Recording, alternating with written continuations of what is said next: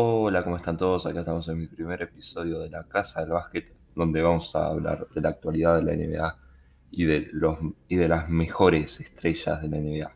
Hoy vamos a hablar de los Dallas Mavericks, que están 3 a 2 a favor contra los Ángeles Clippers, la cual será una serie muy reñida y creo que llegarán al Game 7. Bueno, eh, hoy vamos a hablar primeramente de Luka Doncic, el fenómeno de la NBA que está proyectando a futuro esos Dallas Mavericks que lo quieran retener de por vida. Mientras que Marco Cuban está muy contento con lo que está sucediendo en el equipo. También ocurren otras cosas como por Sims, que está jugando una muy mala serie y también una, una segunda espada que nadie está esperando que es Hardaway Jr. que la verdad está haciendo muy buenos partidos con su irregularidad constante, como se lo denomina o como se lo suele conocer a Hardaway, pero nunca, nunca pierde lo, lo que yo llamo la anotación que siempre la tuvo. Y siempre, para mí, es una tercera espada bastante buena si es que logran mantener eh, a Doncic y consiguen algún pivot o a la pivot de nivel elite. Bueno, acá tengo las, las estadísticas de Luka Doncic, el cual promedia 30.3 puntos por partido contra Los Ángeles Clippers en esta serie y 11 asistencias por partido. 37 en la, en la línea de 3 y 47% de tiros de campo. La verdad que es la tercera temporada de este señor y está sorprendiendo a muchos, pero yo la verdad que ya presumía que iba a ser una gran estrella y ya lo está demostrando. Después vamos a hablar también de Los Ángeles Clippers, el cual tiene los cuales tienen a Paul George y a Kawhi Leonard en unos niveles increíbles, pero bueno, no han podido ganar de local todavía. La curiosidad de esta serie es que ningún equipo ganó de local, todos los equipos ganaron de visitante, no, no más. Bueno, por su parte también Kawhi Leonard están promediando 21 puntos por partido, 7 asistencias, 22 de la línea de triple y 43% de tiro de campo. La verdad que es muy buena planilla, excepto en la línea de 3, la cual está flojeando un poco. Y me sorprende porque aunque nunca se lo ha caracterizado a Kawhi Leonard como un gran tirador, creo que en estos últimos años ha demostrado mucho en Toronto y en la última temporada también en Los Angeles Clippers. Y creo que demostró que puede ser un buen tirador de triple o consistente al menos mientras que Paul George por su parte, por su parte está promediando 19.3 puntos, 4,3 asistencias y 35 desde la línea de 3, 37% de tiro de campo. La verdad que una serie bastante normal, consistente y buena de Paul George, aunque no está sobresaliendo en la parte anotadora. anotadora. Bueno, luego de dar las estadísticas vamos a hablar de los partidos, los cuales fueron excelentes por donde se los vea, donde los primeros dos los ganó, los ganaron los Dallas Mavericks y Luka con una solvencia ofensiva bastante buena, mientras que se mostraba muy mal desde la defensa en los Clippers, lo cual sorprendió a propios y extraños.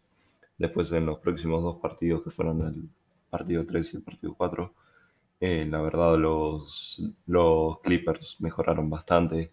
Doncic continúa siendo la estrella, pero eh, creo que la defensa lo, lo perpetró y, no pudo hacer, no pudo jugar su juego, lo cual lo condicionó en varias, en varios ataques. Si ven los partidos, se ve cómo se, se defendió mejor a Doncic y nada. También Subach, hay que hablar de este pivot de este pivot de los Clippers, el cual los partidos que juega más de 18 minutos en, esta serie, los Clippers van perdiendo 0-3.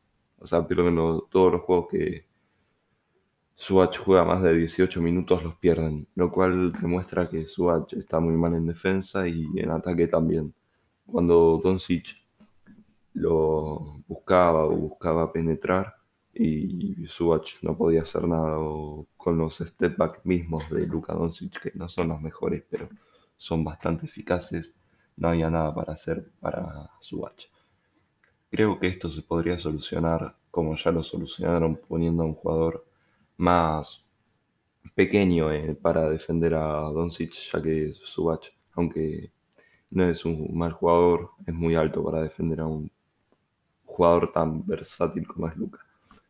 Después, que no es dato de menor importancia, el quinto partido lo ganó 105 a 100, lo ganaron los Dallas Mavericks con un con un intratable Luka Doncic con 42 puntos y 14 asistencias, creo, y 8 rebotes, lo cual demuestra que es muy buen, muy buen jugador y la verdad que sin, ellos, sin él los Dallas Mavericks estarían fritos en esta serie, creo que ni siquiera hubieran llegado a un Game, 6, solo a un Game 5. Bueno, eh, después, después también quiero hablar de los Phoenix Suns y de los, y de los Lakers, los cuales están en Game 6, que se juega hoy a la noche cuando estoy grabando este episodio. Pero la verdad es muy. Está muy buena esa serie, ya que Davis no pudo jugar el Game 5 por lesión. Y lo ganaron los Phoenix Suns con una diferencia de 20 y pico puntos. Eh, LeBron James yéndose al vestuario 5 minutos antes que termine. Hubo muchas críticas por eso también. Pero bueno, Dave Booker, Chris Paul y DeAndre Ayton creo que encontraron la sintonía en estos playoffs y creo que van a ser de qué van a hacernos preocupar a los Lakers que si no ganan el Game 6 la verdad que están fritos porque no hay vuelta atrás. Serían 2-4 en la serie y los Phoenix Suns pasarían a las semifinales de conferencia. También quiero hablar de los Nets Celtics. Tatum aunque haya querido hacer todo lo que quiso hacer, todos los partidazos que intentó clavar y que clavó, la verdad que no pudo hacer nada ante el Big para mí uno de los mejores de la historia, el cual ganó 4-1 ante los Celtics y hoy por hoy están en semifinales de conferencia. También quería hablar de los Sixers, los cuales le ganaron a los Wizards por 4-1 con un Simmons imparable con Envid con lesión en los meniscos. Muy probablemente no vuelva, aunque muchos dicen que se está revaluando día a día la lesión. Creo que esto va a ser imperdonable. Imperdonable es, las lesiones de los meniscos para los jugadores y creo que Envid no se va a poder salvar de esta. Ojalá que sí, porque la verdad los Sixers es un equipo que me gustan, que me gustan y nada, pueden ser favoritos al campeonato también si vuelve Envid. Nada, eso es lo más importante. Ahora también voy a hablar un poco más de, de cómo se desarrollaron algunos partidos, los cuales me parecen los mejores de estos playoffs en lo que va, en lo que va hasta ahora. También quería hablar de los Knicks, el equipo del cual el Madison Square Garden se viene abajo cada vez que juegan, pero Ahora se vino abajo por un interrogante que se llama Trey Young, el jugador el cual cayó a todos los, los fanáticos de los Knicks al ganarle 4-1 la serie y los Hawks a los Knicks. En el que Trey Young estuvo imparable, actuó como villano y creo que le salió muy bien. Mientras que por su parte, Julius Randle jugó una muy mala, muy malos playoffs jugó. La verdad me sorprendió, R.G. Barrett no estuvo a la altura, Derrick Rose estuvo bastante bien, pero él solo no puede comandar a un equipo como lo hacía en sus mejores tiempos. Y nada, terminó con un 1-4 a favor de los de los Hawks, lo cual dejó eliminado a los Knicks.